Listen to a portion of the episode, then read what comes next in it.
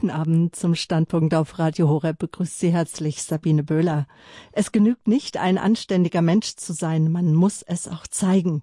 Diese Worte des französischen Philosophen Honoré de Balzac bringen auf den Punkt, um was es uns heute Abend geht. Über die Kunst des lässigen Anstands und 27 altmodische Tugenden für heute sprechen wir mit dem Autor des gleichnamigen Buches Alexander von Schönburg.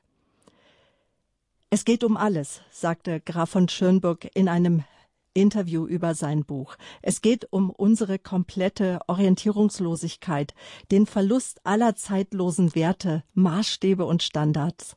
Seit 50 Jahren erleben wir eine fortwährende Zerstörung und Verwüstung von allen jemals existierenden Wertesystemen. Am Anfang war das sicher auch ganz befreiend, aber jetzt ist der Moment gekommen, ein wenig innezuhalten und Inventur zu machen. Wir haben alles was jemals galt, in Frage gestellt. Jetzt ist es langsam an der Zeit, das alles in Frage zu stellen, und Alexander Graf von Schönburg. Er ist jetzt unser Studiogast. Ich begrüße ihn ganz herzlich und wir stellen jetzt gemeinsam in Frage. Guten Abend, schön, dass Sie da sind. Schön, dass, ich, dass Sie mich eingeladen haben.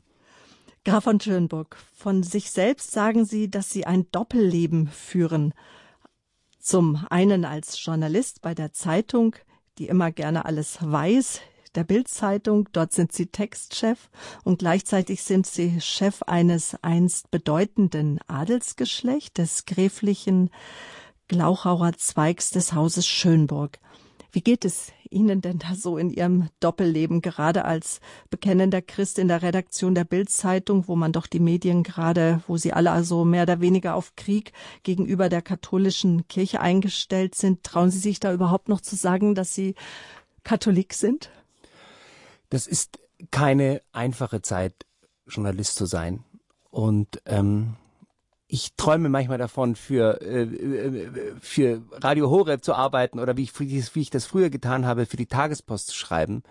Aber ich glaube, ich glaube, Gott hat mich dorthin gestellt, um, um, weil ich dort einfach eine, ja, eine, eine, ich muss mich dort bewähren. Und ich würde manchmal gerne davon, davon flüchten und ähm, tue das aber nicht, weil ich das Gefühl habe, dass ähm, wenn ich dort nicht bin, ist eben niemand außer mir, der dann zum Beispiel für Lebensrecht einsteht oder der ähm, protestierend den Raum verlässt, wenn, wenn es mal wieder zu antikirchlich äh, zugeht. Und immerhin werde ich dort gehört. Manchmal werde ich belächelt äh, mit meinen äh, Meinungen, aber ich glaube, ich muss das aushalten. Haben Sie eine Strategie? Was tun Sie? beim Aushalten? Was lässt es Sie aushalten? Ja, also natürlich, das, das, das, die beste Strategie ist immer das Beten. Und ich glaube im Moment, also Gott sei Dank bewegen wir uns ja mit großen Schritten auf die Fastenzeit zu und, und, und ähm, Fasten ist auch eine, äh, eine, eine gute Waffe. Das ist für nachher noch eine gute Frage, auch an Sie, liebe Zuhörer, was Sie sich dann im Laufe der Woche vornehmen. Das ist ja bald Aschermittwoch. Ja, Graf von Schönburg, wie dürfen wir uns das vorstellen? Sie sind auch Chef des Adelsgeschlechts, des Glauchauer Zweiges des Hauses Schönburg. Was ist da zu verwalten? Gibt es noch viele Besitztümer?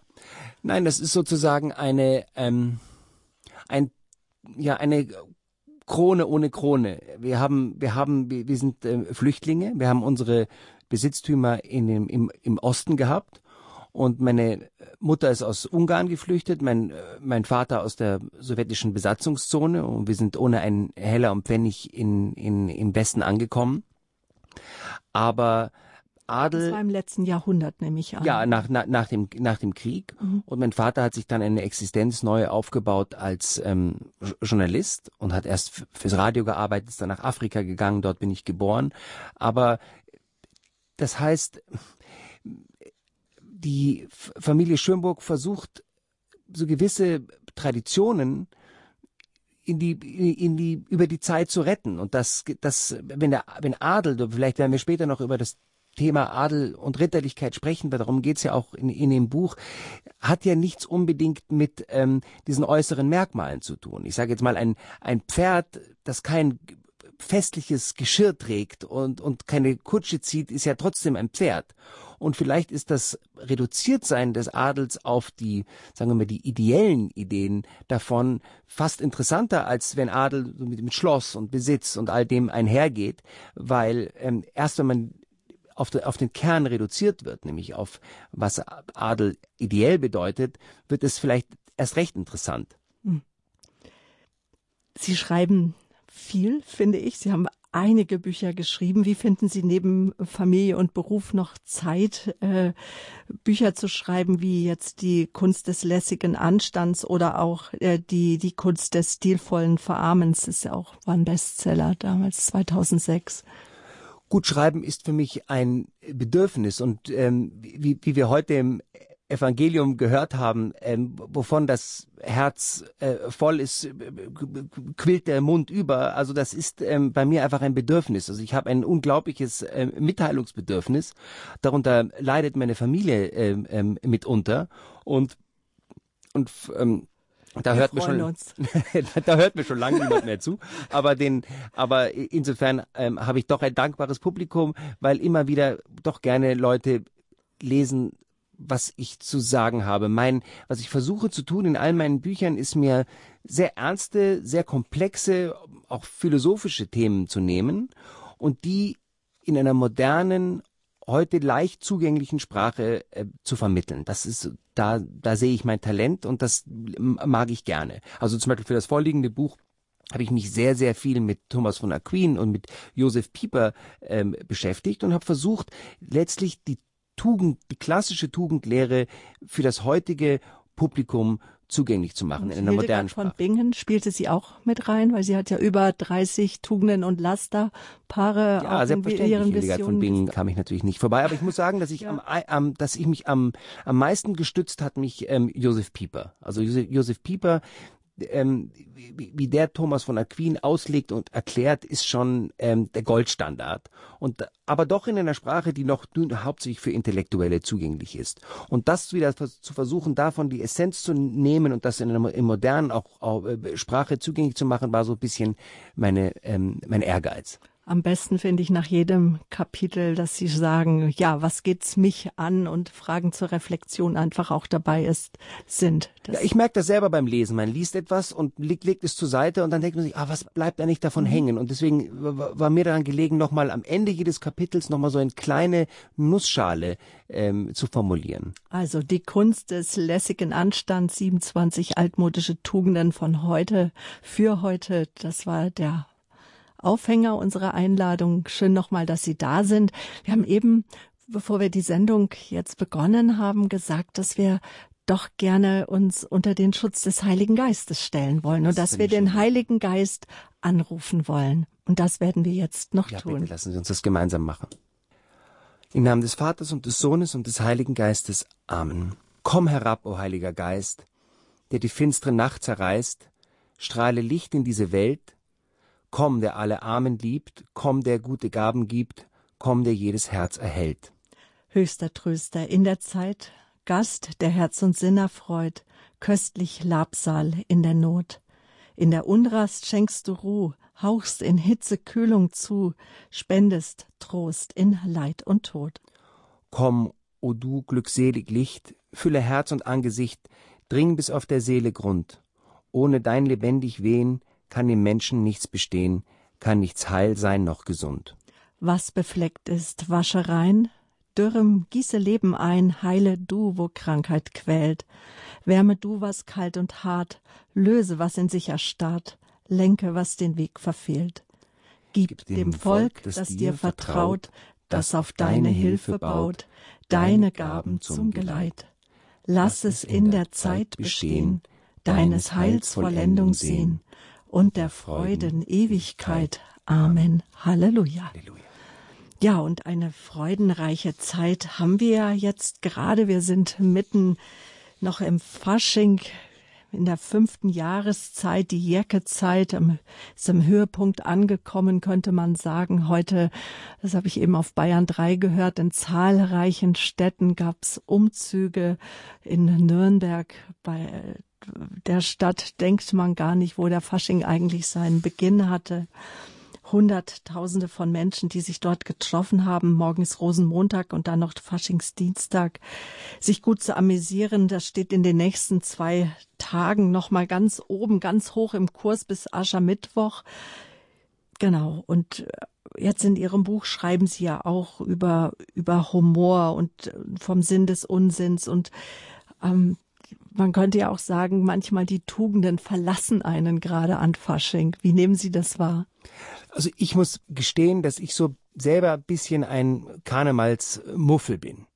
Ähm, das ist eigentlich seltsam, weil meine Kindheit war im Rheinland und meine Ferien habe ich hauptsächlich bei meiner Großtante im Schwarzwald verbracht, wo ja noch wirklich die alemannische äh, Phasennet noch sehr lebendig ist. Aber irgendwie hat das bei mir nicht äh, verfangen. Jetzt liegt es bei mir in diesem Jahr auch vielleicht auch besonders daran, dass ähm, meine älteste Schwester vor fünf Wochen gestorben ist an, an Krebs. Wir waren, wir waren alle darauf vorbereitet, aber es ist doch eine enorme Zäsur. An dieser das, Stelle auch nochmal mein Beileid. Danke sehr. Ich werde vielleicht nachher nochmal darauf mhm. zu sprechen kommen, weil das natürlich etwas ist, was mich sehr beschäftigt. Ähm, also insofern ist mir dieses Jahr nicht so sehr nach exzessiven äh, Feiern ohnehin, aber ehrlich gesagt war das die vergangenen Jahre auch nicht so. Ich glaube, mich hat immer so bisschen gestört, dass gerade bei diesem Fest der, der, der Fasnacht oder des Faschings mir so die heidnischen Wurzeln dieses Festes so überdeutlich sichtbar sind. Wir kennen ja ähnliche Feste eigentlich aus allen Kulturen. Also in, in, in Babylon gab es dieses gab es diese mystischen Hochzeiten, die da gefeiert wurden, ähm, ähm wo der Skla dann wurde der Sklave und der Herr waren plötzlich gleich. Wir haben wir kennen ähm, in, Ägypten gab es dieses Frühlingsfest zu Ehren von Isis. Es haben dann die griechischen Eroberer dann haben daraus ein trunkenes Fest zu Ehren des äh, Gottes des Weins gemacht, zu Dionysos. Bei den Römern kennen wir die Exzesse der Saturnalien. Bei uns in unserem Kulturraum besonders stark spürbar auch im alpenländischen Raum sind die so die keltischen äh, Wurzeln dieses Festes, also dass der Winter vertrieben wird, ähm, der Kampf von Licht gegen Finsternis, Finsternis. Jetzt ist das insofern interessant, wenn es so etwas in allen Kulturen gab, da gibt es Grund zur Annahme, um mit C.G. Jung zu sprechen, dass dort archetypische Wahrheiten ähm, ähm, schlummern, die allen Menschen zu allen Zeiten zumindest in Spurenelementen zugänglich waren, dass da ewige Wahrheiten schlummern, die in archetypischen Bildern zum Ausdruck kommen. Die Kirche hat ja gerne ihre Feste heidnischen Festen übergestülpt. Im Fall des Karnevals habe ich aber eher das Gefühl, als ob die Exzesse in dieser Zeit oft eher geduldet wurden. Ein, um, äh, das ist also kein christliches Fest in dem, in dem Sinne ist, obwohl es in unseren Regionen natürlich eher in den katholischen Regionen gefeiert wird. Ähm, aber ich, also viel ich das verstanden habe, hat in, unser, in unserem Kulturraum die Kirche sozusagen eher, eher, eher das geduldet als, als gefördert und immer mit dem Hinweis versehen auf diese unausweichliche Rückkehr zu Gott und seinen Geboten am Aschermittwoch. Das Interessanteste, was ich immer fand an, an, an Karneval, und dieser Reiz geht, finde ich, in unserer Zeit so ein bisschen verloren, das Interessanteste an Karneval ist dieser Aspekt, die Welt vorübergehend auf den Kopf zu stellen. Ähm, ist ja klar, weil im Kontrast ist die Wahrheit klarer erkennbar. Nun finde ich aber, dass das in unserer Zeit besonders schwer ist, denn wenn wir ehrlich sind, da werden Sie mir sicher zustellen, zustimmen, steht unsere Welt ja 350 Tage im Jahr Kopf. Und äh, konsequenterweise müsste man an diesen Tagen ja die Dinge ähm, statt Jeck zu sein, müsste man in diesen Tagen dann besonders vernünftig sein, um den Kontrast äh, hervorzustellen. Also wenn ich an Köln denke, wenn bei diesem exzessiven Treiben dort auf der Straße, wo dann jeder jeden küsst und die Sexualmoral plötzlich kurz aus dem Fenster geworfen wird, wenn man das also konsequent machen würde, dass das, dass man im Karneval die Welt auf den Kopf stellt, dann müsste man nicht in diesen Tagen besonders keusch sein und sich besonders an die Gesetze halten, weil, wie gesagt, dadurch würde man die Welt auf den Kopf stellen, weil das Normale ist in unserer Zeit, dass die Welt ähm, auf dem Kopf steht und womit wir eigentlich zugleich bei der These meines Buches sind. Also mein Buch betrachte ich, ähm, hat das Thema meines Buches ist Ritterlichkeit und ich bezeichne Ritterlichkeit als eine zeitlos wirksame geistige Waffe gegen die antikulturellen Auflösungstendenzen, die unsere modernen Gesellschaften zerreißen. Wie Sie vorhin gesagt haben, unsere Gesellschaft versucht über Jahrhunderte geschaffene kulturelle Substanz loszuwerden. Das ist weitgehend auch gelungen. Äh, die Grenzen fallen, Sitten, Traditionen, Tabus, Gesetze. Ja, der Mensch befreit sich sogar von seinen biologischen Vorgaben und bestimmt nun autonom, was seine Identität ist oder was zum Beispiel Familie bedeutet. Nichts gilt mehr, alles ist unverbindlich geworden, anything goes. Ähm, wir haben eine Situation. Also alles geht, genau. Alles geht. Mhm. Wir, alles ist erlaubt. Wir haben eine Situation des totalen äh, kulturellen Tabula rasa eigentlich erreicht. Ich glaube, dass immer mehr Menschen langsam unwohl wird bei dem äh, Anblick des sich immer rascher leerenden Reservoirs tradierter Vorstellungen. Und mein Buch ist so ein bisschen ein ja so ein Akt des Widerstands gegen diesen äh, kulturellen Verfall und ich versuche sozusagen an die an die klassischen ähm, Tugendlehre des Abendlandes zu erinnern und versuche zu beweisen, dass sie für heute Relevanz haben. Ähm, ich glaube, dass sich dieses Lebensideal, dieses das alles ist erlaubt und ähm, alle Grenzen fallen, dass sich das als unattraktiv herausgestellt hat und das ahnen viele Leute und deswegen glaube ich ähm, fällt so ein Buch im Moment auf äh, fruchtbaren Boden. Ähm, ich würde gerne, wenn Sie, wenn Sie erlauben, ich habe äh, äh, dazu einen Gedanken gestern gefunden, den ich bei ähm, einem ihrer regelmäßigen Gäste in der, in, in, auf Radio Horeb äh, gehört habe. Ich muss übrigens dazu sagen, dass es für mich eine unfassbare Ehre ist, bei Radio Horeb zu sein. Es ist ja absolut mein Lieblingssender. Ähm, ich habe ähm, mehrere blaue Radios mit diesem blauen Punkt gekauft und in, in meiner Familie verteilt. Auch meine Mutter hört jetzt gerade äh, live zu. Die muss eben nur auf diesen blauen äh, Knopf drücken. Die Mutter, die gar nicht weg, weit weg vom ja, Studio hier wohnt. Wir grüßen Sie auf diesem Weg. Ja, schön, dass Sie uns zuhören. Ähm, also ich liebe Radio Horeb und ähm, es ist eine große Freude, hier zu sein. Und eine, eine der ähm, ähm, Autorinnen, die immer wieder bei Radio Horeb ähm, vorkommen, ist die Judith Doctor. Und ich habe gerade mal in ihrem gestern in ihrem äh, Blog geschmökert und habe dort etwas gefunden, was völlig sehr relevant ist, ähm, äh, eigentlich für die Aussage meines Buches, ähm, nämlich über den Zustand des Westens.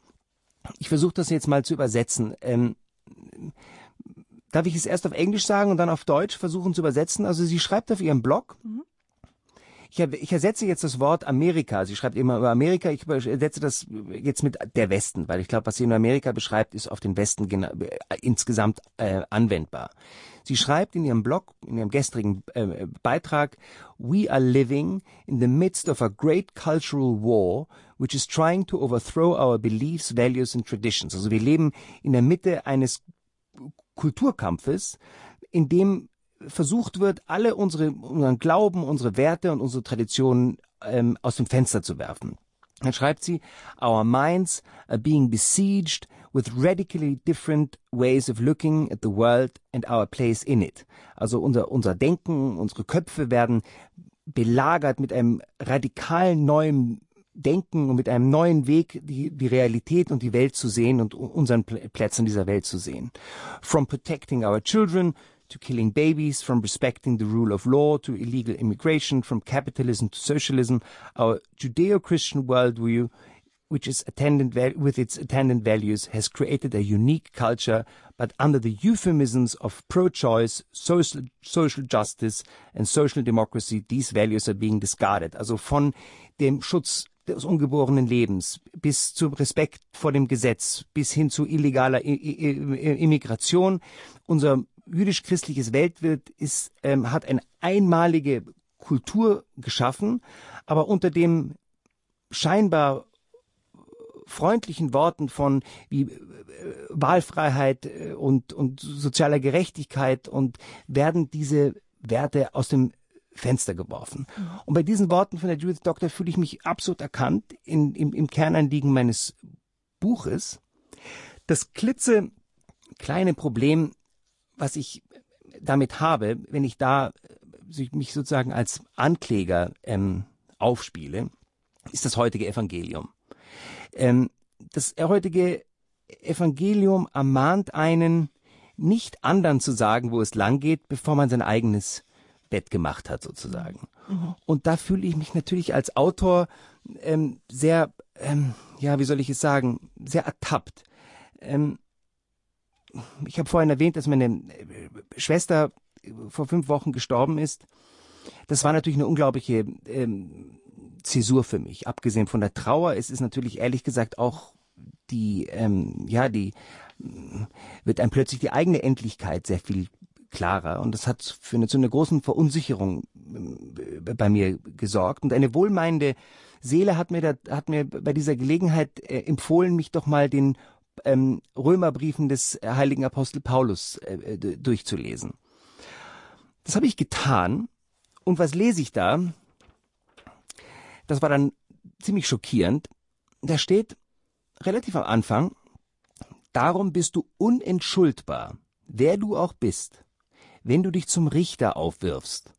Denn damit, dass du, den, dass du die anderen richtest, sprichst du dir selbst das Urteil. Und das ist ziemlich starker Tobak für einen, für, für jemanden, der schreibt wie ich und der. Tugenden anmahnt und, und, und anderen ständig sagt, wo es lang geht, dass er plötzlich sagt, du bist unentschuldbar, wer du auch bist, wenn du dich zum Richter aufwirfst. Ähm, ich dachte, das mit dem unentschuldbar gilt hauptsächlich für ähm, oder nur für Sünden ähm, wider den Heiligen Geist, aber offenbar ist dieses harte Wort gerade auch auf Lehrer und Missionare und äh, Priester und Tugendprediger in jeder Form anwendbar. Und das macht mir zurzeit ehrlich gesagt ein bisschen Sorge. Ähm, wenn wir Gottes Wort lesen, lesen wir Worte, die oft einfach höchstpersönlich an uns selber gerichtet sind. Und bei diesen Worten komme ich nicht äh, umhin, mich persönlich angesprochen zu fühlen. Und was geschieht just in diesen Tagen, die mich die, die, sozusagen dieses äh, bedenke, wie soll ich denn auf Radio Horeb gehen über Tugenden äh, äh schreiben, wenn ihr äh, sprechen, wenn ich mhm. wenn ich selber äh, erstmal bei mir das Zimmer aufrau, äh, aufräumen soll. Und was geschieht genau in diesen Tagen? Ähm, kommt dann auch heute noch mit dieses Evangelium dazwischen, als ob der Herr genau wüsste, wo ich gerade stehe. Und ähm, genau, Lukas 6, 39 bis 45. Darf ich das kurz vorlesen? Gerne. Mhm. Wenn jeder ihrer Hörer hat das heute in der Kirche gehört, aber vielleicht war er damit beschäftigt, über den über das Mittag, über den Mittagstisch Sie nachzudenken. Wir wissen selber, dass wir Menschen alles zigmal hören müssen, damit es auch vom Kopf ins Herz geht. Also, also das, was ich dort gehört habe, hat mich mhm. ziemlich umgehauen, weil es so, so mhm. genau in die gleiche Kerbe schlägt, wie was Paulus mir um die Ohren gehauen hat. Und dort steht, in jener Zeit sprach Jesus in Gleichnissen zu seinen Jüngern, kann etwa ein Blinder einen Blinden führen? Werden nicht beide in eine Grube fallen? Ein, ein, Jünger steht nicht über dem Meister. Jeder aber, der alles gelernt hat, wird will sein Meister sein. Warum siehst du nicht den Splitter im, warum siehst du den Splitter im Auge deines Bruders, aber den Balken in deinem eigenen Auge bemerkst du nicht? Wie kannst du zu deinem Bruder sagen, Bruder, lass mich den Splitter aus deinem Auge herausziehen, während du selber den Balken in deinem Auge nicht siehst?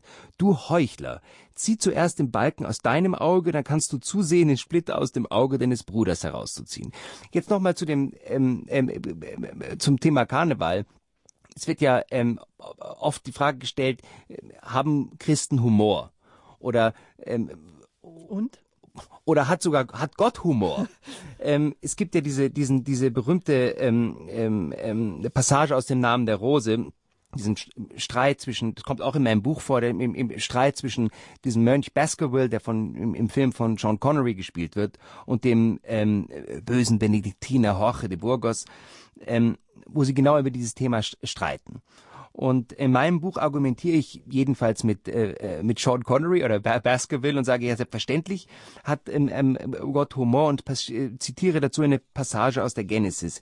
Viel besser, muss ich im Rückblick sagen, wäre die heutige Passage äh, aus dem Lukasevangelium geworden, denn was wir dort lesen, ist ja voller Humor. Ich meine, das sind ja zwei, äh, zwei Witze, die im Grunde dort erzählt werden. Der Blinde den Blinden führt und dann in eine Grube fällt, das ist ja reiner Slapstick und fast witziger ist noch die Situation, dass man, man muss sich das mal vorstellen, man versucht beim, das mit dem Splitter und dem Balken, sie versuchen die höchst delikate ähm, äh, Aktion zu machen, eine windige, winzige Irritation aus dem Auge ihres Nächsten zu nehmen, wo sie quasi eine Lupe dafür brauchen, während gleichzeitig ein Balken, wie ein, wie, wie, Obwohl ich gar nichts sehe. Eigentlich. Also da kann ich ja, ja, das muss ja schon schwierig sein, sich dem anderen zu nähern, um so nah an sein Auge zu kommen, wenn man einen riesen Balken im, im, im Auge hat. Also das, auch das ist ja eine, wie eine Karikatur, ist wie ein, mhm. ist wie, wie ein Slapstick. Also diese zwei, äh, also wenn, wenn man sich fragt, ob Jesus Humor hat, dann muss man sich echt nur diese Passage aus dem Lukas-Evangelium äh, äh, äh vorlesen. Bildlich vorstellen. Muss man sich das nur bildlich vorstellen. ja, ja. Ähm,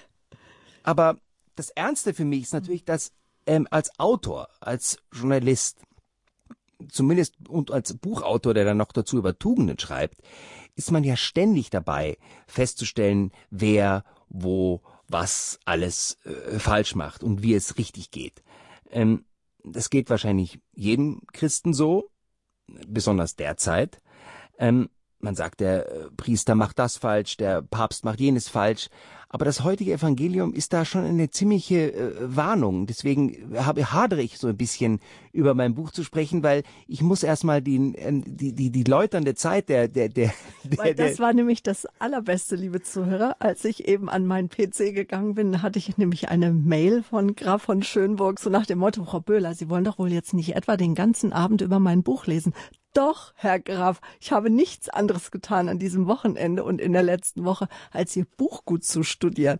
Aber ich habe eine bessere Idee. Ich habe zu dieser, ich habe zu diesem, ähm, ich habe zu dem, was was was heute im Evangelium ähm, wir gehört haben, eine, ich habe eine sehr gute Freundin, die ähm, Theologin ist und die lehrt in, ähm, in Kalifornien Zuvor hat sie in Jerusalem gelehrt, dann hat sie kurz am Biblikum in, in, in Rom gelehrt und äh, zurzeit ist sie in Kalifornien.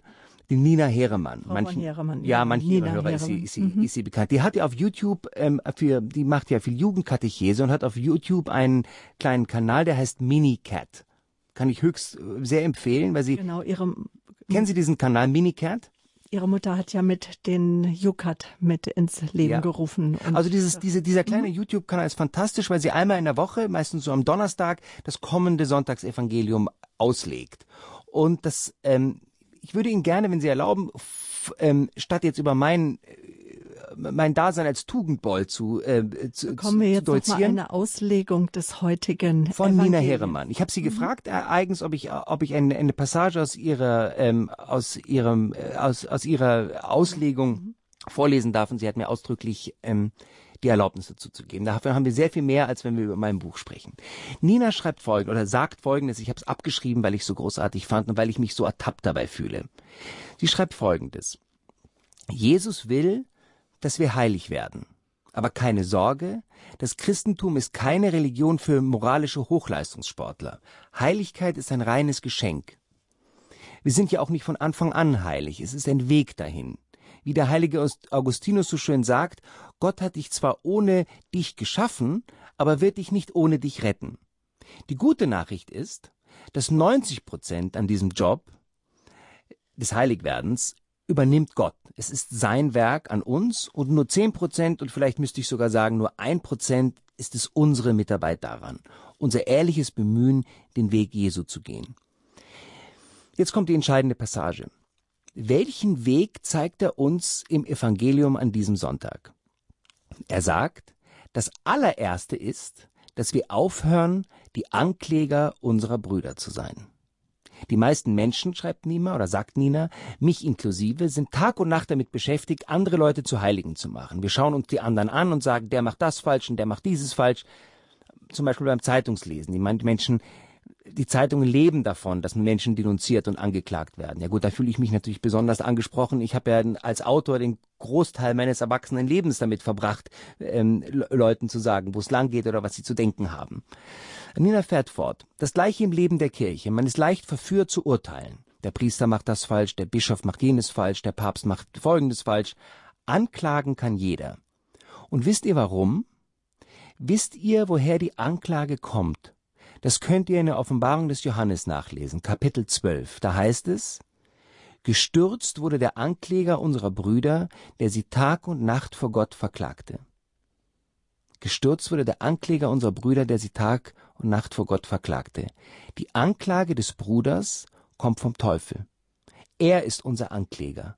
Wer ist unser Verteidiger? Jesus und der Heilige Geist.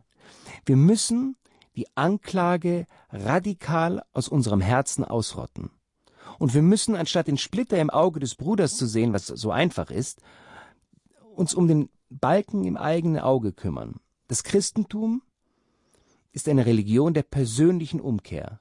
Wir sollen in unser Herz schauen, wir müssen darauf achten, wie es da aussieht und hier anfangen, die Gartenarbeit zu machen.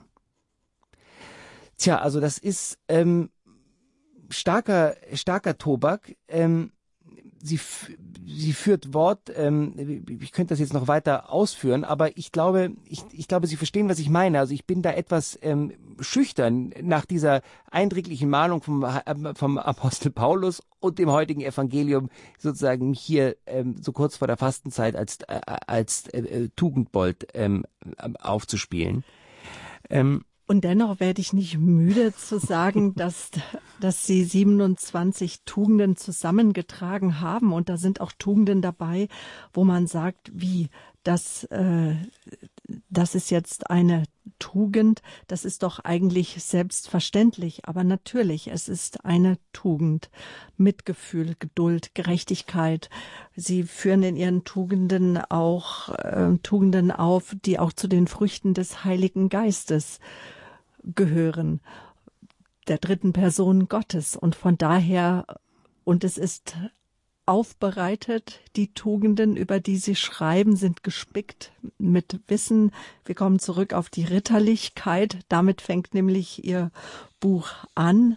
Und, ähm, und Thomas von Aquin haben Sie gesagt, haben Sie da viel, darin viel zitiert. Wir werden gleich über ich habe mir so ein paar Tugenden, über drei Tugenden möchte ich schon heute noch mit Ihnen sprechen. Aber jetzt geben wir den Hörern doch noch mal Zeit.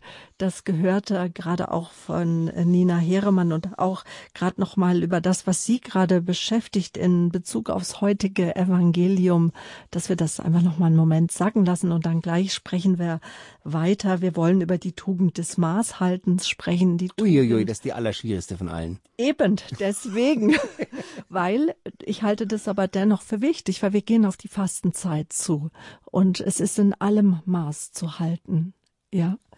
Und auch Keuschheit wird gleich ein Thema sein. Genau.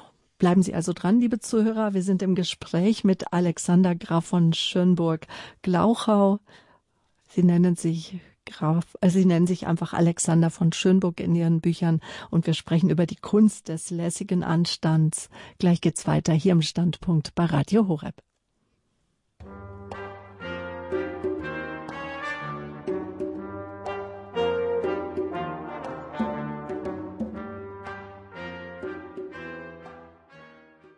Graf von Störnburg ist unser Gast. Er plädiert für mehr Anstand, für Werte und Tugenden dem Anything Goes, dem alles geht, in der auf Selbsterfüllung und Vergnügen, so könnte man sagen, und Konsum getrimmten Gesellschaft, ja, stellt sich eine neue Ritterlichkeit gegenüber, so beschreibt er es in seinem Buch, so führt er sein Buch ein, die Kunst des lässigen Anstandes, 27 altmodische Tugenden bis heute. Nun habe ich schon im Gespräch heute Nachmittag mit meinem Mann gemerkt, dass man viele Menschen sich unter Ritterlichkeit nicht so viel vorstellen können, was, was das eigentlich heißt heute. Was heißt das für Sie? Wie, wie, wieso haben Sie damit auch äh, in Ihrer Einführung begonnen, in Ihr Buch? Ritterlichkeit, wenn Sie so wollen, ist ein anderes Wort für Adel und oder Nobilität. Und ich bin der Überzeugung und argumentiere das auch in meinem Buch, dass Adel nichts mit Geburt zu tun hat, sondern ähm, Adel hat, hat etwas mit Kultur zu tun, das, die man sich aneignen kann oder nicht. Und dazu gehört manchmal auch banal gesagt, sich zusammenzureißen, sich nicht immer nur sein, eigenen, sein eigenes Vergnügen in den Vordergrund zu stellen. Dazu gehört, dass man ähm, ja mit einer gewissen ähm, ja auch Selbstbeherrschung äh, äh versucht, den, den inneren Schweinehund oder die eigene Sündhaftigkeit, wie man das bei Radio Horeb klar benennen kann, in den Griff zu bekommen. Und wenn man, wenn, wenn jeder immer nur macht, worauf er gerade Lust hat, worauf er gerade Bock hat, dann ähm, gerät man selber aus den Fugen und die Gesellschaft gerät aus den Fugen. Und ähm, Ritterlichkeit, Adel ist eine Frage der Geisteshaltung und auch, ja, es, man muss doch auch sagen, wenn Sie dieses Rüstzeug des, des, des Ritters anschauen, das können Sie auch sinnbildlich sehen. Was ist denn das Rüstzeug von uns ähm, Christen? Das ist das Gebet, das ist die Eucharistie, es ist das äh, Fasten, ist das, äh, das, das Evangelium. Ohne diese Rüstung sind wir alle aufgeschmissen. Und wir leben in einer Welt, in der uns ständig eingeredet wird, es braucht ihr alles gar nicht und macht, was ihr wollt und, und äh, du sollst, äh, Hauptsache deine eigene Bequemlichkeit steht im Vordergrund und, und verwirkliche dich selber.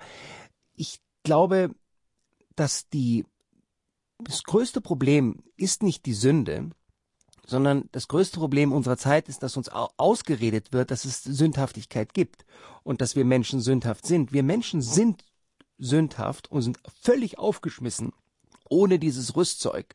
Und zu diesem Rüstzeug gehört eben die Dinge, die ich gerade aufgezählt habe. Die, wenn wir das nicht, wenn wir nicht regelmäßig beichten, wenn wir nicht regelmäßig das, die Heilige Schrift lesen, wenn wir nicht regelmäßig ähm, in die Kirche gehen, wenn wir die Sakramente nicht, nicht ähm, ähm, ähm, nutzen, gehen wir ohne, sind wir wie ein Ritter, der ohne Rüstung in die Schlacht geht. Und das versucht uns unsere heutige Gesellschaft auszureden. Und ich, ich, ich, ich kann nur dazu ermahnen, es gibt unter uns, alle, die wir hier sind, gibt es keine, gibt es keine Heiligen. Es ist, das Problem ist vor allem, dass wir uns, dass uns die moderne Gesellschaft einredet, dass, ähm, also wir werden ja nachher über die, über, über die Keuschheit noch sprechen. Das ist ja, das Thema Sexualität ist ja dort äh, offenbar, mhm. ähm, ähm, ganz akut. Es wird einem ständig äh, eingeredet, dass du sollst dich sexuell ausleben und, und all das. Das heißt, das, was einem noch, was noch bei unseren Eltern und Großeltern als Sünde äh, galt, wird ja heute von der Gesellschaft gar nicht mehr als, äh, als, als, als, als Sünde gesehen. Und da liegt das Problem. Also ich, ich, ich bin kein ähm, Luther-Fan, aber es gibt dieses mhm. fantastische Wort von, von Luther, peccate fortita. Das also sündigt heftiger oder damit meint er ja sündigt bewusster.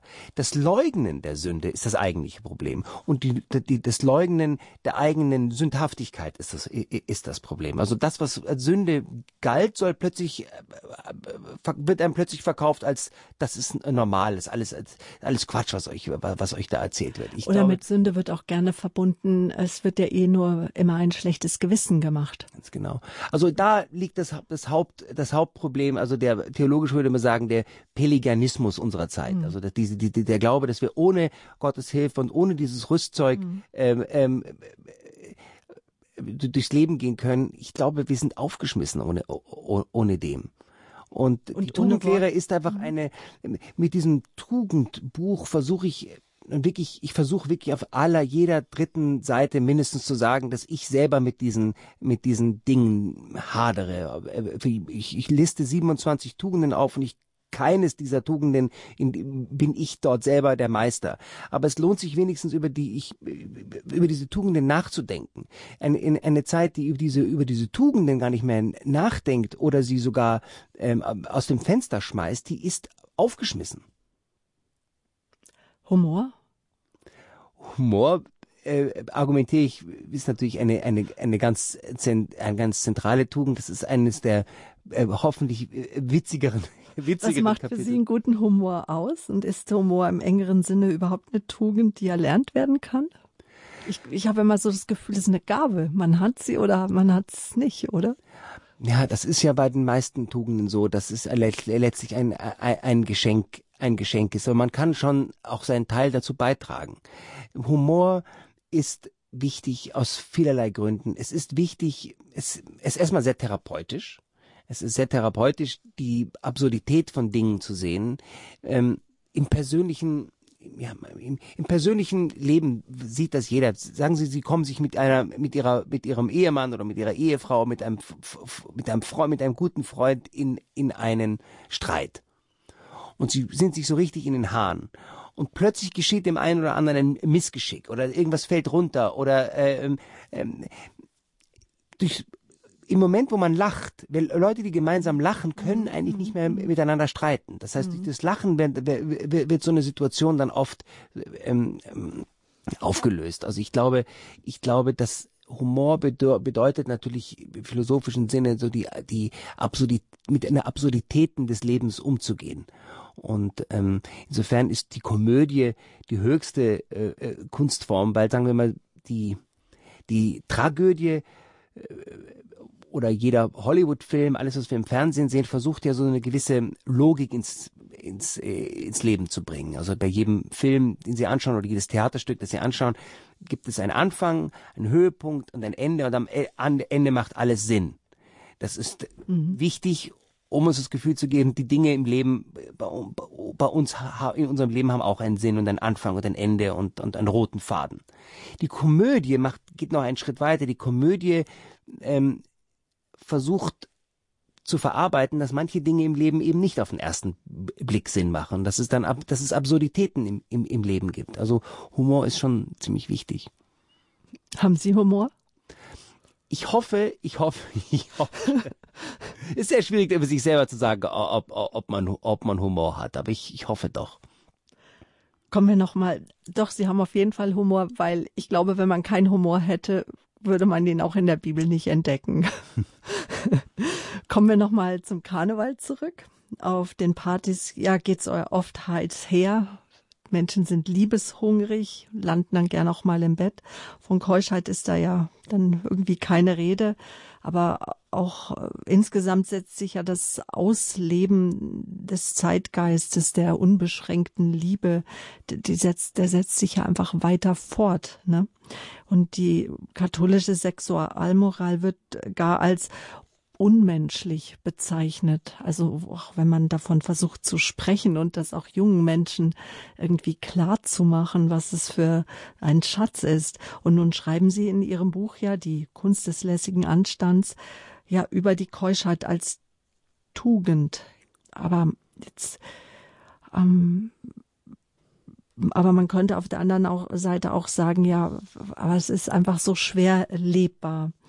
Warum halten Sie die Keuschheit gerade heute für so ausgesprochen wichtig? Naja, wir leben in einer hypersexualisierten Gesellschaft. Und ähm, man kann ja kaum an einer Bushaltestelle stehen. Jede, jede Nivea-Reklame oder jede Shampoo-Reklame wird schon mit erotischen Mot Motiven beworben. Ähm, ich, ich lebe in Berlin Dort ist es so, dass die Menschen zum Teil wie, ja, wie mh, hm, Raubtiere äh, äh, äh, nach Sexualpartnern suchen und das vollkommen gesellschaftlich akzeptiert mhm. ist. Die Leute haben inzwischen ähm, Apps auf ihrem ähm, Smartphone, mit denen sie nach äh, Rendezvous ähm, äh, suchen. Das ist, das ist ähm, und das Interessante ist, dass das gar nicht mehr ähm, von der Gesellschaft schief angeschaut wird. Ich glaube, so etwas hat es immer gegeben. Ich glaube, es, laxe Sexualmoral ist keine, äh, ist keine, sicher keine Erfindung der der Moderne. Was aber in der Moderne hinzukommt, dass uns ähm, dass da nicht einmal mehr die, darüber, ähm, sagen wir mal, die Stirn gerunzelt wird, sondern dass das als normal gilt. Wenn heute jemand zum fünften oder sechsten Mal heiratet, feiert das die Presse. Das ist Hurra, wieder äh, neu, neues Glück für, ich weiß nicht, Gerhard Schröder oder wie auch immer. Also da, da ist, dass man, dass man das, was früher intuitiv oder was nicht nur fr früher, sondern was intuitiv eigentlich als ähm, schief oder falsch gesehen wurde oder wird, plötzlich als zur, Sexu zu, zu, zur Norm wird. Das ist das Problem. Also dass, dass, äh, dass man, dass eine Beziehung scheitern kann. Ähm, das ist ja, das hat, das ist, es ist nun mal so das, ich wäre der Letzte, um da den Finger zu, zu heben und, und, und, und, und bestimmen zu sollen, wer mit wem zusammenbleiben soll oder unter welchen Bedingungen eine, eine Trennung ähm, richtig oder falsch wäre. Ich bin wirklich die falsche Person dafür. Aber ich glaube, dass ähm, wir vollkommen aufgegeben haben in unserer Gesellschaft über moralische ähm, Dinge zu diskutieren, weil das komplett zur Privatsache erklärt wird, das ist ein Problem. Also ähm, wie gesagt, man wird das nie aus der, man, man wird, mhm. man, man, wird Untreue und, und, und Unkeuschheit nie aus der Welt verbannen können. Das gehört zu Menschen dazu. Aber das zu, zum, zum, zur Norm werden zu lassen und ähm, das äh, oder sogar gesellschaftlich äh, das, dem zu applaudieren und das sozusagen als das neue das neue Maß aller Dinge zu sehen, das ist dann schon das ist dann schon äh, äh, problematisch und wir haben es ja gerade also ich tue mich da ein bisschen schwer als ähm, Journalist der Bildzeitung darüber zu sprechen, weil ja die Bildzeitung gerade eine ziemlich beispiellose ähm, ja, Attacke gegen die äh, katholische Kirche führt. Ähm, und ähm, das ist, das ist ähm, insofern für mich natürlich eine große Belastung. Ähm, ich, ähm, meine Meinung wird da nicht wirklich gehört, weil ich da als befangen mhm. ähm, ähm, gelte. Jeder weiß in der Redaktion, dass ich Katholik bin, das heißt, meine Meinung zu diesem Thema wird dann gar nicht mehr gehört. Ähm, aber ich darf mir ja dennoch Gedanken darüber machen und ich glaube, dass gerade die Bildzeitung, gerade diese ja sich sozusagen zum Moralapostel aufschwingt, ist aus psychologischer Sicht, sagen wir mal, eigentlich sehr ähm, sehr einfach verständlich. Ich habe mal einen sehr sehr sehr interessanten Vortrag von dem Professor Reinhard Haller zum Thema das Böse gehört. Das äh, Professor Reinhard Haller ist äh, der berühmteste forensische Psychiater Österreichs, war Gutachter in zig äh, äh, äh, Mordprozessen und ähm, hat sehr, sehr interessante Bücher geschrieben über das Böse zum Beispiel aus psychiatrischer Sicht. Und in einer seiner Vorträge sagte er, ich hoffe, ich habe ich hab mir das sogar rausgesucht, ähm, ähm, sagte etwas sehr Interessantes. Er sagt dort, derzeit haben wir in unserer Gesellschaft diese Entwicklung zur hypersexualisierten Gesellschaft. Mhm. Dabei haben wir wahrscheinlich alle ein schlechtes Gewissen und wir brauchen dazu einen Sündenbock und das ist dann zum Beispiel die Pädophilie. Dass man eben sagt, das ist das Allerallerschlimmste. Und es gibt einem das gute Gefühl, so böse bin ich Gott sei Dank nicht. Das ist natürlich auch etwas Schlimmes, gar keine Frage. Ähm, aber es ist daraus ein Stück weit auch eine Hexenjagd auf die Täter geworden, sagt dieser äh, äh, forensische Psychiater. Denn aus seiner Sicht, man, man, man muss sich diesen Gedanken nochmal noch, noch mal vorstellen. Wir sind in einer Gesellschaft, um auf diesen, ich versuche diesen Gedanken nochmal ähm, noch in Ruhe zu erklären. Die Gesellschaft ist hypersexualisiert. Sie hat weil, weil es offenbar falsch ist. Jeder weiß, dass es falsch ist, zu betrügen und, und jeder weiß, dass es im Grunde nicht der menschlichen Natur entspricht, sich, weiß ich, wie Raubtiere mhm. eben nach, äh, wir sind ja keine Bonobos, äh, äh, Affen, sondern wir sind eben Menschen. Und äh, dass der, dass der Umgang unserer Gesellschaft mit Sexualität im Moment schief ist oder krankhaft ist, ähm, dass da irgendwas schief läuft, das ist, glaube ich, auch allen Menschen da draußen spürbar. Und auch für die spürbar, die, die das nicht zugeben.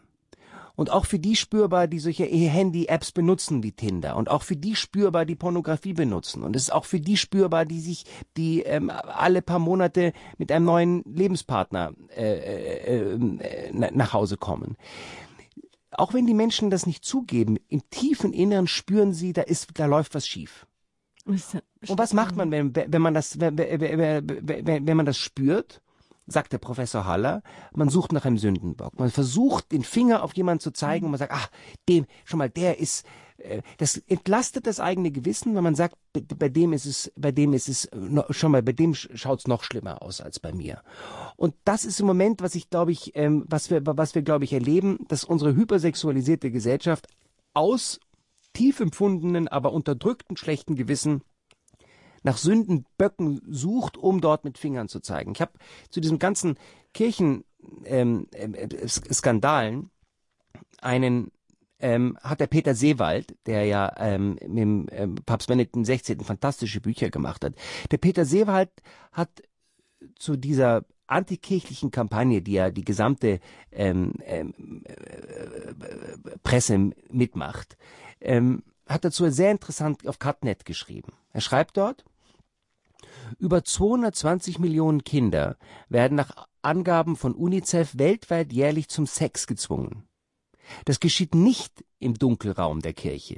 Die internationalen Kinderschänderringe bestehen nicht aus Priestern und Ordensleuten, sondern vielfach auch aus Politikern und Managern. Täglich werden in Deutschland hunderttausendfach pornografische Kinderbilder aus dem Internet heruntergeladen. Diese Täter leben nicht zolibatär.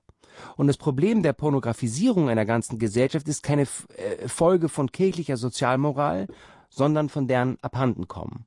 Und was dann, äh, Zitat Ende von Peter Seewald, ähm, was jetzt geschieht, ist sozusagen, dass die letzte Institution, die bei der Sexualmoral noch so eine Art Skandalon ist, also ein, ein, ein Stolperstein, ähm, wörtliche Übersetzung von, Ska, von Skandalon, von Skandal ist ja der Stolperstein. Der letzte Stolperstein, der noch existiert in unserer westlichen Gesellschaft, der so manchmal wagt, die gegenwärtig vorherrschende Sexualmoral äh, in Frage zu stellen, ist die katholische Kirche.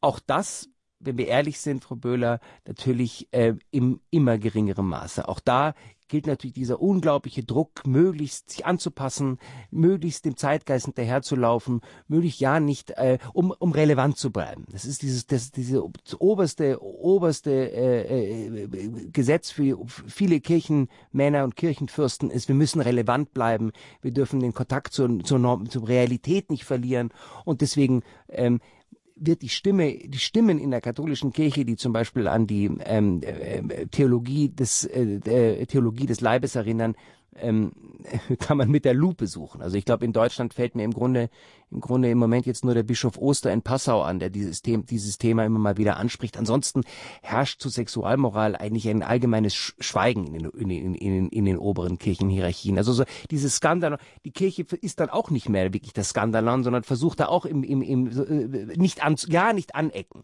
Aber der letzte Skandalon, der sozusagen diese Gesellschaft noch geht, die, die letzte, die letzte, der letzte mahnende Finger, der sozusagen noch darauf hinweist, Menschen, Mensch, ihr seid nicht dafür gemacht, alle paar Wochen nach einem neuen Sexualpartner zu suchen. Nein, es ist äh, äh, Treue ist etwas Wichtiges und etwas Gutes und, und, und etwas Heiliges. Sexualität ist etwas Heiliges.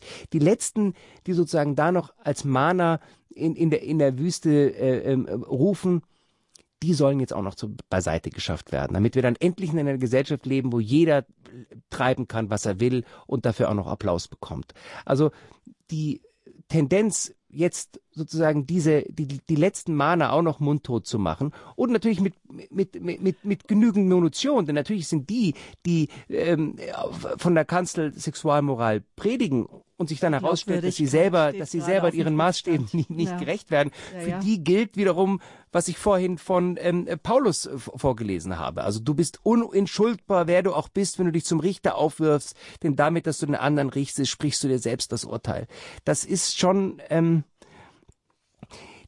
die äh, die Kirche hat da sicher eine Menge Hausaufgaben zu machen, aber die Hausaufgaben die, die, die, die weltliche Medien versuchen jetzt der Kirche einzureden, ihr müsst euch noch mehr der Sexualmoral der, des, des Zeitgeistes anpassen, dann wird alles gut. Aber das, das ist ja vollkommen unlogisch, denn wir haben ja seit den 60er Jahren, seit spätestens Paul VI. haben wir ein Aggiornamento, ständiges Anpassen an die Gesellschaft, auch in Fragen der Sexualmoral auch in der Kirche. Also scheint dieses Anpassen an den Zeitgeist auch kein Heilmittel gegen ähm, zum Beispiel Kindermissbrauch zu sein, sonst ähm, sonst wären die Zahlen ja rückläufig seit den 60er Jahren. Es ist im Gegenteil so, dass je mehr sich die Kirche dort anpasst, desto mehr wird sie ähm, wird sie auch selbst zum, zum Täter. Natürlich ist Doppelmoral ein, ein, ein, ein, ein, ein großes Problem und ähm, ja, dass Doppelmoral ein großes Problem ist, darüber haben wir ja schon zu Anfang der Sendung gesprochen. Genau, und äh, wir befinden uns ja auch so in so einer postmodernen Zeit, könnte man sagen. Da gibt's, es gibt ja so kein zuverlässiges Zentrum mehr, weder Gott noch das Subjekt, der Mensch, weder die Metaphysik noch Moral oder Religion, die Politik oder, oder auch die Ästhetik. Ähm, ja, doch, die Geschlechterordnung haben ja noch einen Bestand. Inwieweit denken Sie, ähm, sind die Tugenden Schlüssel, um das Ende der äh, Postmoderne einzuleuch, äh, einzuleiten? Also ich glaube, es ist ganz offenbar, dass es ein äh, Unbehagen in der in unserer modernen Gesellschaft gegen dieses ähm, diese dieses diese postmoderne Ideologie, dass alles ist erlaubt, mhm. äh, gibt. Also ich finde, das ist überall spürbar. Ich finde, ähm, äh, man sieht das überall. Man sieht das im Alltag, man sieht das in der Kultur, in den, in den Debatten, sogar in den Hollywood-Filmen. Merkt man, dass da ein gewisses Umdenken einsetzt. Es wird ja quasi schon überall von den Dachzinnen gerufen, also diese, dieses, diese Sehnsucht nach Maßstäben, diese Sehnsucht nach ähm, Tugenden, nach, nach Moral, nach, nach Treue. Ich denke da ähm, zum Beispiel an das Buch von Paolo Giordano, ein Roman, über den die Feuilletons in letzter Zeit viel gesprochen haben. Ein Paolo Giordano, kein Christ, ein klassischer äh, äh Liberaler, aber dort stellt er die Frage, was uns eigentlich noch heilig ist. Ähm, und Hollywood ist da immer so ein, ähm, ich finde, so ein guter Seismograph. Ich denke da an den gefeierten Film von der jungen Regisseurin Greta Gerwig, Lady Bird. Ähm, dem geht es um ein junges Mädchen, das so weit weg will von ihrem Zuhause und den religiösen Werten ihres Umfelds, geht auf eine katholische Schule und dann wird sie in der wird sie bei der vor dem Abitur gefragt von der Karriereberaterin einer einer Nonne, die sitzt ihr gegenüber und sagt, was für eine Universität möchtest du gehen? Dann sagt sie, auf gar keinen Fall auf eine katholische Universität. Also sie versucht nur möglichst weg von den von von ihrer Klosterschule zu kommen und von den Werten, die ihr dort vermittelt werden. Ähm, und am Ende dieses Films will sie findet sie eine Versöhnung mit der Kultur, die ihr in der Klosterschule vermittelt worden ist. Denkt mit Zärtlichkeit an die an die äh, äh, äh, Priester zurück, die sie die, die sie unterrichtet haben und der Film endet damit, dass sie in eine Kirche geht, einen ein, ein Lobpreis dort hört und ähm, im Herzen berührt ist und bei ihrer Mutter anruft und, und, und sich mit ihrer Mutter versöhnt. Mhm. Das ist so ein Film, der wurde mit, war letztes Jahr für glaube ich, fünf Oscars nominiert, hat keinen gewonnen, aber allein die Tatsache, dass dieses liberale, postmoderne Hollywood einen solchen zutiefst ähm, ja konservativen Film. In dem die Kirche eben nicht dargestellt wird als Hort des Bösen, sondern dargestellt wird als etwas, ähm, was, diesen, was dieses Mädchen auf positive Art geprägt hat. Das ist so ein konservativer Film von einer ganz jungen Regisseurin, ähm, die, ist, die ist Ende 20 oder Anfang 30, ist ihr erster, ihr erster ähm, Film überhaupt. Ähm, dass so ein Film plötzlich in Hollywood möglich ist, dass so ein Film überhaupt für Oscars nominiert wird, zeigt, dass da irgendwas in Wandel ist. Das wäre vor zehn Jahren unmöglich gewesen. Oder ich Ein denke. Umbruch vom Umbruch. Absolut, wie ich vorhin gesagt hatte, wie Sie das vorhin vorgelesen haben. Wir leben in einer Zeit, in der alles in Frage gestellt wurde. Das ist das, der Sinn der Postmoderne. Alles in Frage gestellt, alles in Frage zu stellen. Wir sind nur jetzt an einem Punkt gelangt, an dem die Menschen spüren, wenn wir alles in Frage stellen, dann müssen wir auch das alles in Frage stellen, in Frage stellen. Und da kehrt man dann eben zu anderen Tugenden zurück. Lassen Sie mich noch einen zweiten Film erwähnen. Ähm, ähm, dem, der vielleicht bekannter ist als Lady Bird den ich übrigens sehr, sehr empfehlen kann. Gibt's den auf Deutsch? Lady Bird gibt's gibt's auf Deutsch und es, ich habe den der der ist erhältlich. Mhm. Ähm, äh, Stellen wir auf unsere Homepage horeb.org Infos zur Sendung oder rufen Sie auch beim Hörerservice an. Ja, sehr, sehr empfehlenswert, dieser mhm. Film. Ein weiterer Film, den vielleicht mehrere äh, äh, Hörer kennen, ist mein absoluter Lieblingsfilm im Moment, A Star is Born, mit der, mit Bradley Cooper und Lady Gaga. Hat auch mehrere Oscars bekommen. Ähm, wenn Sie wissen wollen, weil Sie mich vorhin gefragt haben, was ist Ritterlichkeit? Wenn Sie wissen wollen, was ein moderner Ritter ist, schauen Sie sich Bradley Cooper in dem, in dem Film an. Der ist kein Saubermann. Er ist ein Mann voller Schwächen. Aber selbst wenn der sich in die Hose macht, was ein, ein, ein Punkt im Film vorkommt, ist er ein Gentleman. Er ist ein Typ, der zugleich unfassbar hart und unfassbar sanft und zart ist. Es ist ein Liebesfilm, ein Film, in dem es um Geben geht und nicht um Nehmen.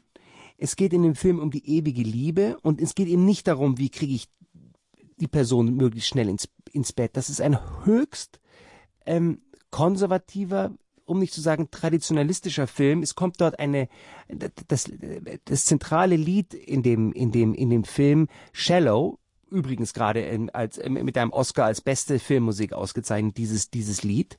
Ähm, dieses Lied, vielleicht kriege ich es noch zustande, wie das ist. Äh, dort wird formuliert, shallow, wie, wie, wie, wie ist die, wie ist die Line, wie, wie ist die, wie ist der Vers?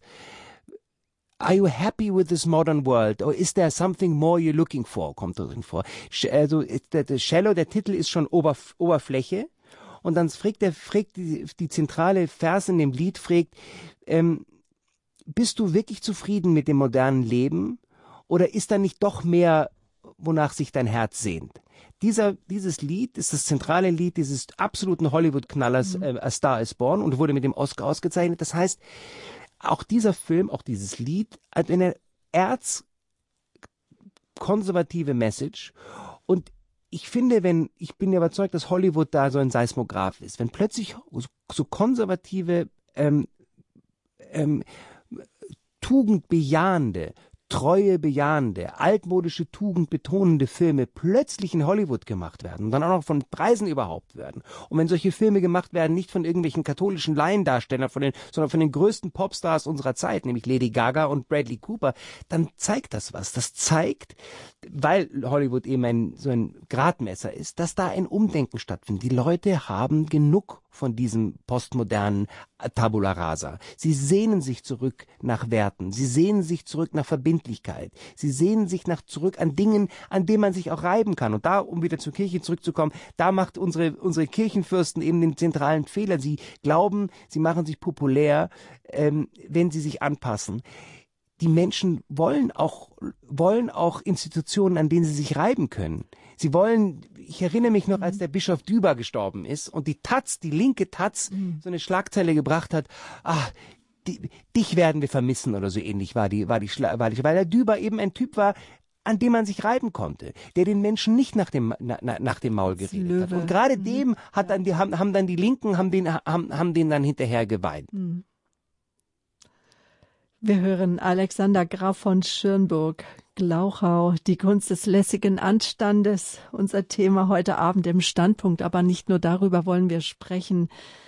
Ja, es ist Zeit, sagt äh, Graf von Schönburg, alles in Frage zu stellen, das alles in Frage zu stellen, in Frage zu stellen. Und das wollen wir jetzt auch mit Ihnen tun, liebe Zuhörer. Ich möchte jetzt einfach unser Gesprächsforum erweitern um unsere Zuhörer. Sie können uns anrufen, das die Nummer hier direkt ins Münchner Radio Horeb Studio und zu meinem Ehrengast heute Abend. Das ist die 089, die 517 008 008. Ich sag nochmal die Rufnummer 089 517 008 008. Jetzt gleich geht's weiter hier im Standpunkt. Wir hören Musik und dann sind wir mit Ihnen, liebe Zuhörer, im Gespräch. Ich freue mich darauf.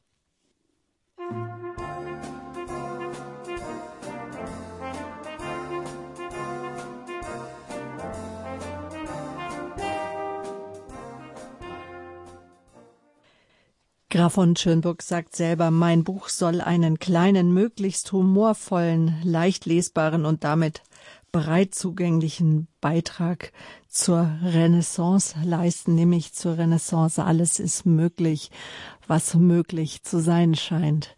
Wir sprechen über die Kunst des lässigen Anstandes, über altmodische Tugenden von heute, 27 an der Zahl, hat Graf von Schönburg in seinem Buch niedergeschrieben. Ich kann Sie nur einladen. Ich hoffe, wir konnten Sie auch, ja, wir möchten Sie neugierig machen auf, auf diese Tugenden ähm, Fleiß gehört dazu, auch eine Tugend wie Zucht, Mut als Tugend oder auch die Tugend der Toleranz, um nur mal so ein paar rauszugreifen. Ich meine, bestimmte Tugenden sind uns ganz klar, wie zum Beispiel die Tugend der Treue, ja, Tugend der Treue, äh, der, der Keuschheit, das ist auch eine Tugend, die einfach, wo man sagt, ja, die gehört zum Leben. Aber dass Humor auch eine Tugend ist, das habe ich auch hier in dem Buch erst neu gelesen daraus gefunden. Wir haben Sie eingeladen, anzurufen, ins Gespräch zu kommen mit Graf von Schönburg. Ähm, Jutta Rickmann, Sie haben uns erreicht. Guten Abend, herzlich willkommen. Auch Sie können anrufen, liebe Zuhörer, die Nummer 089 517 008 008. Aber jetzt aus Attendorf, Frau Rickmann, Tome. Guten Abend. Danke, Herr Graf, für Ihre Ausführungen. Ihr Buch äh, habe ich seit einigen Monaten und danke Ihnen auch für dieses. Thomas von Aquin und Josef Pieper sind mir gute Freunde. Ich äh, finde es sehr löblich und dass Sie äh, uns anmahnen über die eigene Tugendhaftigkeit und Sie stellen sich selber also sehr in Frage, auch immer wieder nachzudenken. Und das heutige Evangelium mit dem Bild vom Balken und Splitter im Auge, gewiss, das zielt auf, äh, auf die überhebliche blinde Selbstgerechtigkeit. So weit, so gut. Jetzt kommt aber doch noch ein Gegensatz und den dürfen wir nicht vergessen, den dürfen wir nicht aus dem Auge lassen. Und da möchte ich zuerst hinweisen auf die sieben sogenannten geistigen Werke der Barmherzigkeit. Das schwierigste von diesen sieben ist Irrende zurechtweisen. Und da kommt man sich sehr schnell überheblich vor. Es ist ungemein schwierig, Irrende zurechtzuweisen, denn das darf man nur in Demut und in Liebe tun. Und dazu gehört die nötige Strenge. Und das lehrt uns Ezekiel im Kapitel 33. Und das Alte Testament ist ja mit dem Neuen nicht abgetan als Bibel der Juden fortan, sondern das Neue Testament hat sich ja im Alten Testament angebahnt. Und da möchte ich jetzt vom Kapitel 33 die Verse 7 bis 9 lesen. Und die mhm. sind gültig für alle Zeit. Du aber, Menschensohn, ich gebe dich dem Haus Israel als Wächter. Wenn du ein Wort aus meinem Mund hörst, musst du sie vor mir warnen. Wenn ich zu einem, der sich schuldig gemacht hat, sage, du musst sterben, und wenn du nicht redest und den Schuldigen nicht warnst, um ihn von seinem Weg abzubringen, dann wird der Schuldige seiner Sünde wegen sterben. Von dir aber fordere ich Rechenschaft für sein Blut. Wenn du aber den Schuldigen vor seinem Weg gewarnt hast, damit er umkehrt, und wenn er dennoch auf seinem Weg nicht umkehrt, dann wird er wegen seiner Sünde sterben. Du aber hast dein Leben gerettet. Das dürfen wir bitte nie vergessen. Ja, Frau, Frau Riegmann-Tomé, das ist sehr tröstlich, dass Sie das sagen und fantastisch, dass Sie das, dass Sie das, ähm, dass Sie das rausgesucht haben. Ähm, das das Einzige, was mich dazu, was mich dazu ermuntert, doch immer wieder auch die Stimme zu erheben. Und ähm, natürlich ist es unsere Pflicht, unsere Mitmenschen darauf aufmerksam zu machen, wenn sie, wenn, wenn sie in die Irre gehen. Und dazu gehört dann auch die ähm, ja die Tugend des Mutes. Und ich glaube ich glaube die große Gefahr liegt natürlich da nehme ich mich da absolut nicht aus ähm, mit den Wolf, Wölfen zu heulen und ja nicht anzuecken.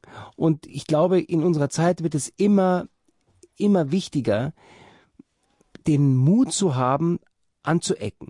Also ich gehe noch mal auf das ich gehe noch mal auf das auf das Thema Kinderschutz ein, über das wir äh, über das wir vorhin geredet haben.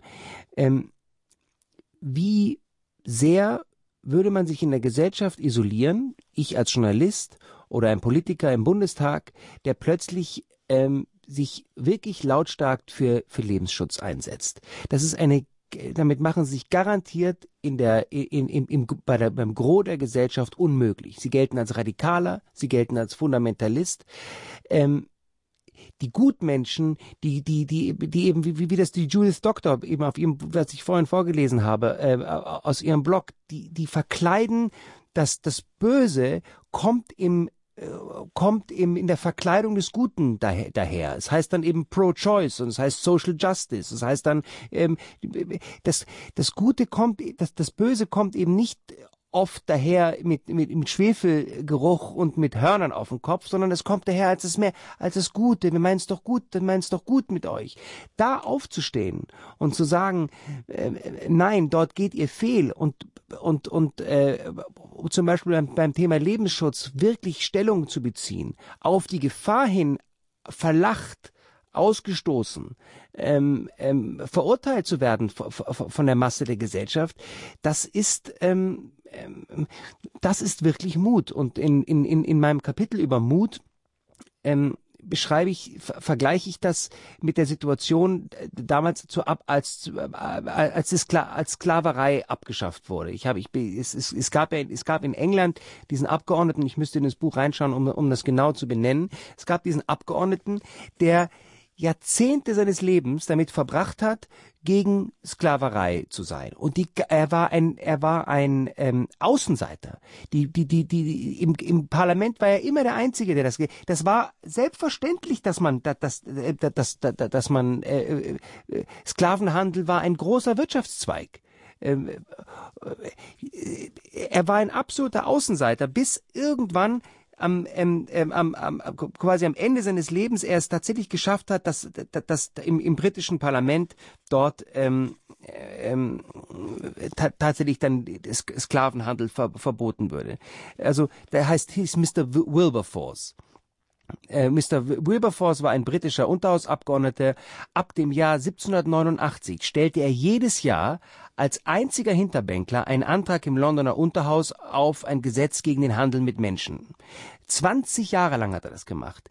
Jedes Jahr aufs Neue. Er wurde verhöhnt, er wurde gesellschaftlich gemieden, er wurde zum Außenseiter. Wilberforce führte seinen Kampf nicht wie Don Quixote, also nicht seine Niederlage schon in Kauf nehmend, sondern ausgesprochen fortschrittlich mit einprägsamen Logos und Slogans. Ich lese das gerade, diese Passage aus meinem Buch gerade vor. Er fand das, er, er erfand das Emblem eines knienden schwarzen Mannes in Ketten mit dem umwerfenden Satz darunter, Am I not a man and a brother? Also bin ich nicht auch ein Mensch und ein Bruder? Er fand dann prominente Mitstreiter. Einer der wichtigsten war Joshua Wedgwood, äh, der dieser diese Porzellanfabrikant, der dann für die Verbreitung dieses Logos, dieses diesen mm, Schwarzen, der dort kniete und sagte, am I not a man, am I not a brother?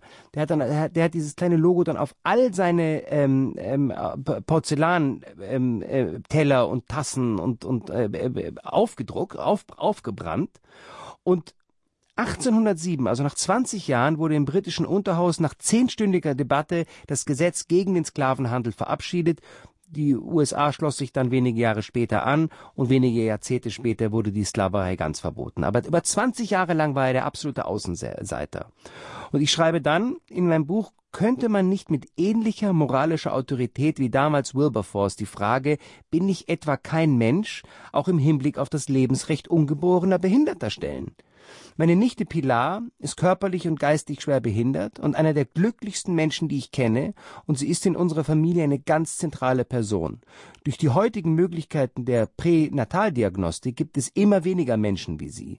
Wenn ein Bundestagsabgeordneter heute aufstehen und es beklagen würde, dass neun von zehn Embryonen, bei denen ein Down-Syndrom diagnostiziert wird, abgetrieben werden, er würde wirklich Mut beweisen, weil er damit jede Aussicht auf eine weitere politische Karriere verwirken würde.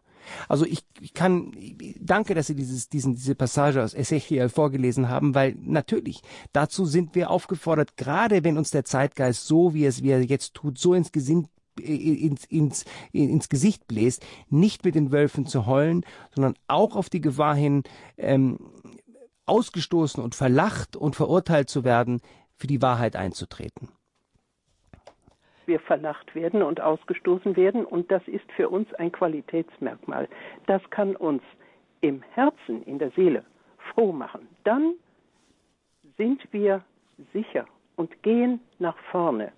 Und es stimmt der Satz, ich weiß aber jetzt nicht, wer ihn geprägt hat, der sagt, alles Schreckliche in dieser Welt geschieht mit der Zustimmung der Schweigenden. Ja. Und ich danke Ihnen, wenn Sie sprechen und dass Sie im Buch die Dinge beim Namen genannt haben. Und wir wissen aus der Offenbarung, dass Satan auch als Lichtgestalt auftreten kann. Und das tut er mit Fleiß. Ganz genau. Und, da, und daran gilt es immer wieder zu erinnern. Daran gilt es immer zu erinnern, dass gerade viele Verheißungen der Moderne im, im, im, in der Verkleidung des Guten, des Menschenfreundlichen daherkommen.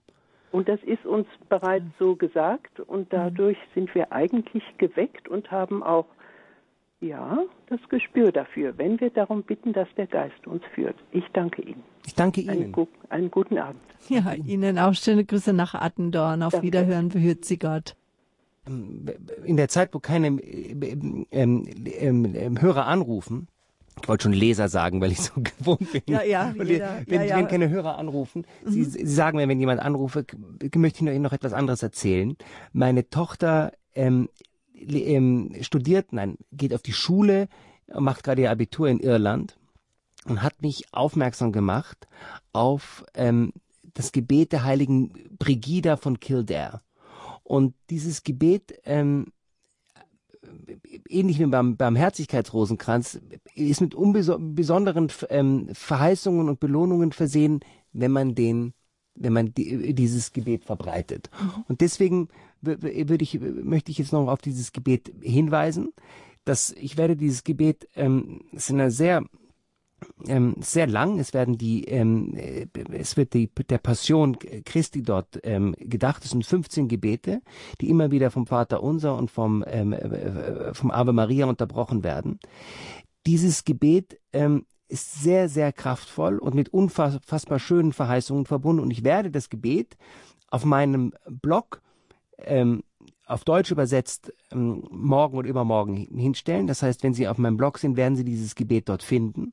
Und das Schöne ist, dass ich, dass das eben für mich mit auch mit Belohnungen einhergeht, wenn ich dieses Gebet verbreite. Es ist ein wunderschönes Gebet, dauert so 15, 15 Minuten, fast 20 Minuten, wenn man es in, wenn man es in Ruhe betet.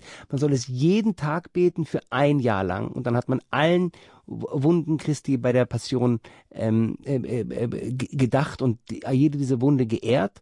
Und ähm, ich weiß nicht, die, mir war die nicht bewusst. Die heilige Brigida von Kildare ist eines der drei ähm, Nationalheiligen von Irland. Ich kannte sie nicht. Ich habe dann über sie gegoogelt. Dann habe ich auch herausgefunden, dass sogar in, ähm, in, in, in St. Martin in Köln ein Teil ihrer Reliquien lesen. Ich habe herausgefunden, dass sie im süddeutschen Raum als Schutzheilige des Viehs gilt. Das heißt, ähm, also ein Gebet, das Sie uns jetzt für die Fastenzeit sozusagen empfehlen können. Was ich empfehle, wenn, wenn ich, wenn nur ein oder zwei ja. Ihrer Hörer da, da, da, da das aufschnappen, mhm. dann ist das schon für mich mit Belohnungen verbunden. Insofern, also, insofern, ähm, entweder googeln Sie das selber, ist nicht ganz einfach zu finden. Man findet es meistens nur auf Englisch, das Gebet der heiligen Brigida, St. Bridget's Prayer. Aber ich werde eben auf meiner, auf meinem Blog und wir, und wir stellen es auf unsere Homepage. Und Sie stellen es auf Ihre Homepage. horeb.org bei der heutigen Standpunktsendung am heutigen Sendungstag. Oder und so können Sie wir ein bisschen für Verbreitung sorgen.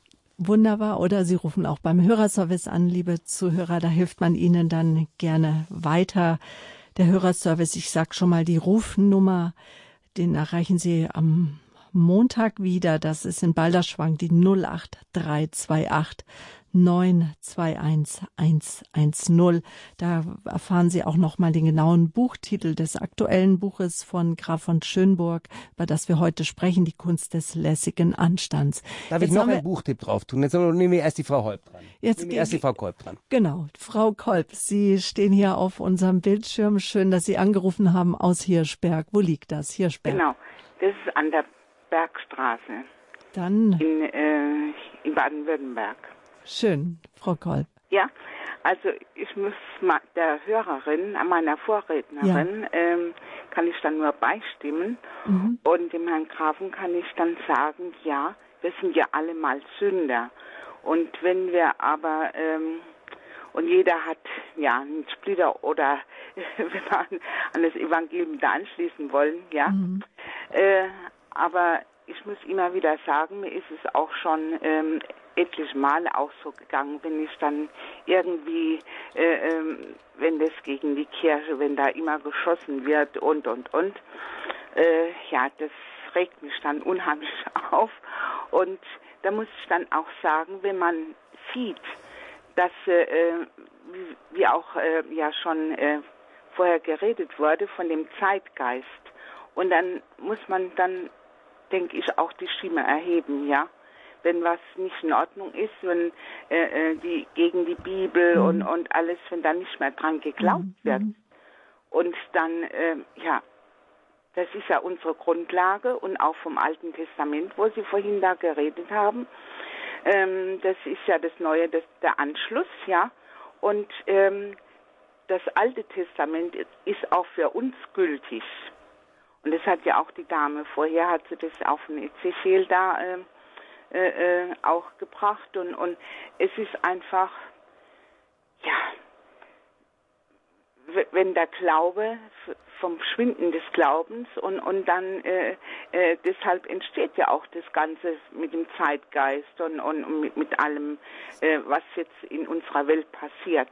Ja, und ich kann mich da nicht dem Zeitgeist anschließen, sondern ich muss das dann auch sagen. Wenn ich das sehe und dann auch aufmerksam machen und dann, äh, dann hat der Herr Graf hat dann auch keine, muss keine Schuldgefühle haben, denn man soll ja auch äh, äh, den ähm, Brüdern dann in Liebe sagen, mhm. was, was Sache ist, ja.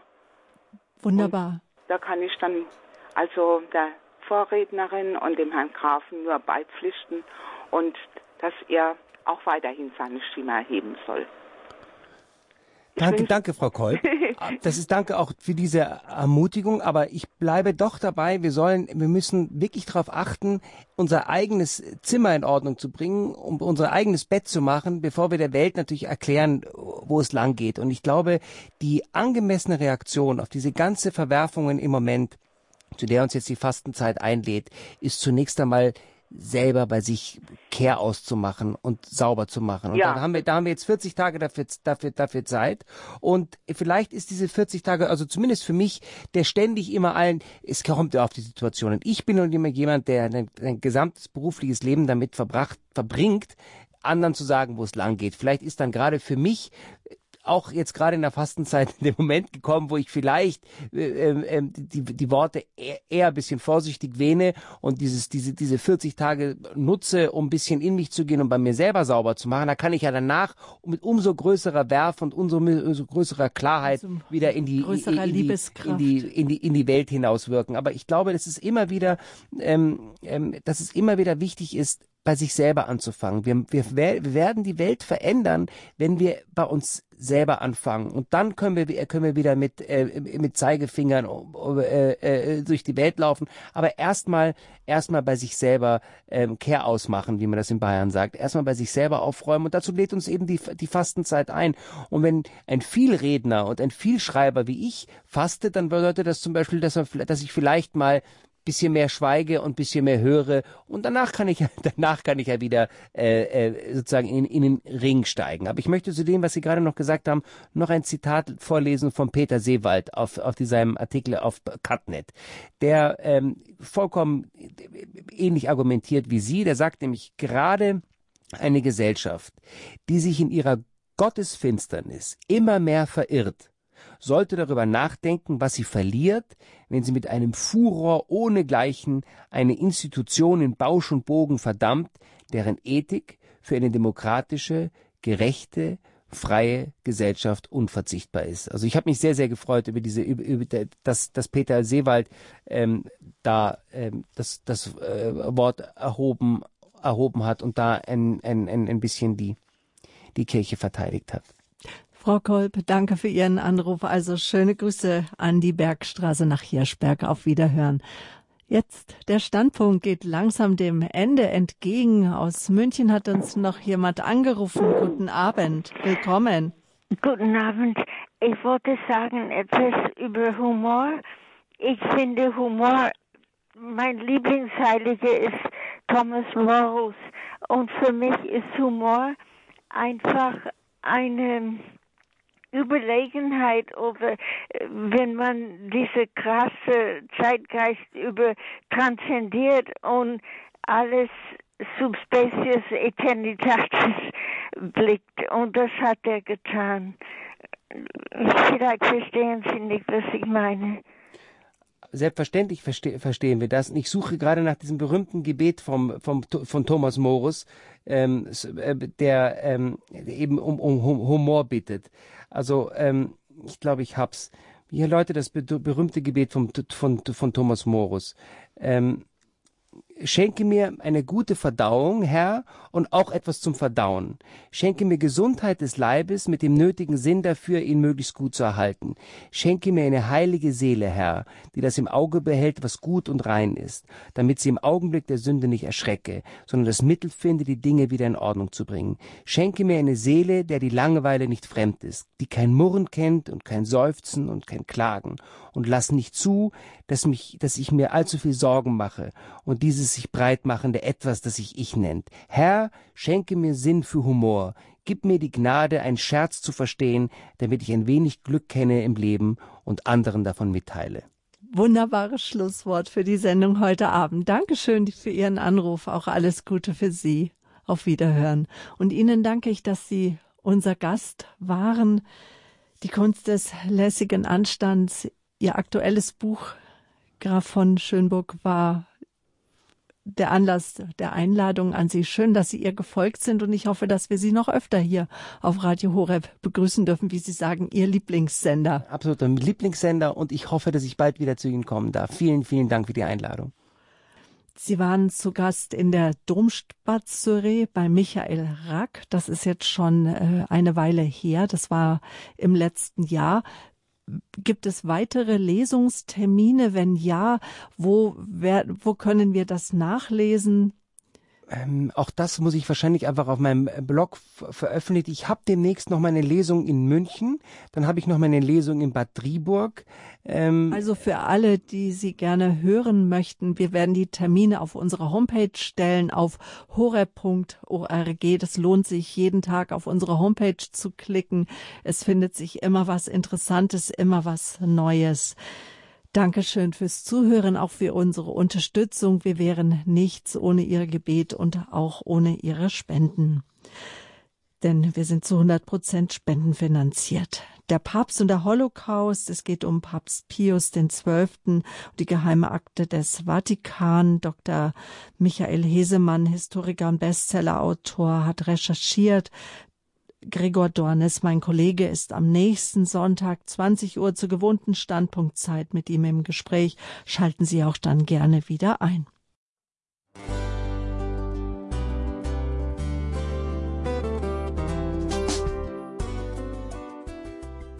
Liebe Zuhörerinnen und Zuhörer, vielen Dank, dass Sie unser CD- und Podcast-Angebot in Anspruch nehmen. Wir freuen uns, dass unsere Sendungen auf diese Weise verbreitet werden. Dieser Dienst ist für Sie kostenlos. Für uns ist er allerdings mit einem nicht unerheblichen finanziellen Aufwand verbunden. Deshalb sind wir für jede Spende dankbar. Alle Bankverbindungen unserer Spendenkontos können Sie über unsere Homepage horeb.org unter dem Menüpunkt Spenden einsehen. Dort besteht auch die Möglichkeit, online zu spenden. Natürlich nach den neuesten Sicherheitsstandards.